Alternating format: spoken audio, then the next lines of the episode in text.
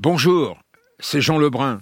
Vous croyiez que le vif de l'histoire c'était fini? Non, le vif ressuscite cet été et vous pouvez réécouter les chroniques de votre choix. Bonne écoute. France Inter, le 13-14. Jean Lebrun, bientôt quatre mois de guerre en Ukraine, la maîtrise des côtes de la mer Noire et de la mer d'Azov.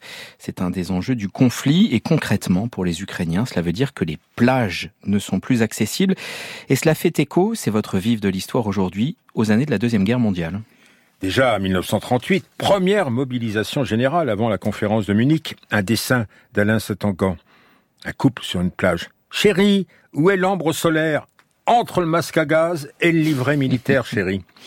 Au printemps 39 et même au printemps 40, les professionnels du tourisme avaient voulu croire au retour d'une clientèle désireuse d'oublier la guerre. Le 9 juin 1940, le Grand Hôtel de la Mer à Carnac annonçait l'ouverture de sa saison. Mais ceux qui sont parvenus jusqu'à l'établissement, ben, ce furent d'abord les réfugiés, puis les Allemands. Le calme revenant peu après, avec euh, le mois d'août 1940, les plages retrouvèrent un peu de fréquentation. Les Français les partagèrent tant bien que mal avec les soldats vainqueurs qui, en tenue de bain, paraissaient moins ennemis peut-être qu'en uniforme. Mais les côtes de la Manche et de l'Atlantique avaient changé de statut, un peu comme celles de la mer Noire aujourd'hui. Elles représentaient dorénavant tous les dangers base arrière de la bataille d'Angleterre, lieu d'évasion vers Londres, et plus tard, quand la fortune des armes a commencé à changer, objet possible d'un débarquement des Alliés. C'est alors que commencèrent à se multiplier les interdictions. Les Allemands n'avaient laissé à Vichy que la côte méditerranéenne, les autres côtes étaient passées sous leur contrôle. Juin 41, première limitation d'accès entre Calais et Saint-Jean-de-Luz pour les personnes qui n'habitent pas les départements côtiers. Octobre 1941, aggravation sensible des textes.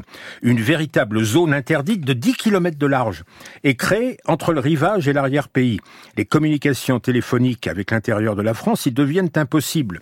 Les estivants n'y ont plus accès du tout. Les Allemands tolèrent cependant les marchands d'ambulantes bretonnes, enfin en clair, vous savez, les bigoudaines en coiffe, qui viennent vendre leurs dentelles aux soldats occupants qui se reconstituent dans des centres sanitaires marins. 1943, rebelote quantité de papier s'avère maintenant obligatoire pour circuler encore un peu. Après les certificats pour les pêcheurs, il y a eu les certificats pour les plaisanciers, qui dorénavant étaient surtout des pêcheurs de marché noir. En voilà maintenant pour les résidents. Et en 43-44, l'occupant en vint même à expulser quelques dizaines de milliers d'entre eux. L'équipement des plages avec des bunkers en batterie, des mines en silos dissimulés devait rester le plus secret possible. En réalité, le marquage géographique de la limite de la zone interdite n'était pas clair. Les Allemands n'avaient pas assez d'hommes pour euh, en faire respecter l'imperméabilité et quelques privilégiés pouvaient se glisser. Ainsi l'écrivain Céline, qui disait ne pas pouvoir se passer de Saint-Malo. Il continua de venir sur le sillon, près de l'actuel palais du Grand Large. Il cantinait au corps de garde, un établissement qui existe encore sur les remparts. Un agent de la SS de Rennes lui fournissait les agréments nécessaires et c'est comme ça qu'il a pu écrire tranquillement Bagatelle pour un massacre et autres joyeusetés. Et comment les plages de France reprirent-elles leur aspect après la guerre, même si Céline ne les retrouva pas? Pas non plus qu'il n'a retrouvé son quartier de Montmartre. Sur la côte d'Émeraude comme ailleurs, il a fallu faire appel à de très nombreux démineurs. Près de 50 000 prisonniers allemands et quelques 5 000 volontaires français qui pouvaient avoir quelque chose à faire oublier, ou pire, à oublier eux-mêmes. Dans la ferme du pays Malouin où je passais l'été, Bruno, j'en voyais apparaître un régulièrement. Il avait pris la route et allait de ferme en ferme offrir ses services et quêtait un repas pendant lequel il racontait les dangers qu'il avait encourus. Le duc, c'était le nom, ou peut-être le surnom de cet homme, il n'avait perdu qu'un bras dans la campagne de déminage de 44-45. Alors il pouvait passer pour un cheminot d'un autre temps de l'Europe. Aujourd'hui, il se trouve que la côte d'Ukraine est à son tour truffée de mines.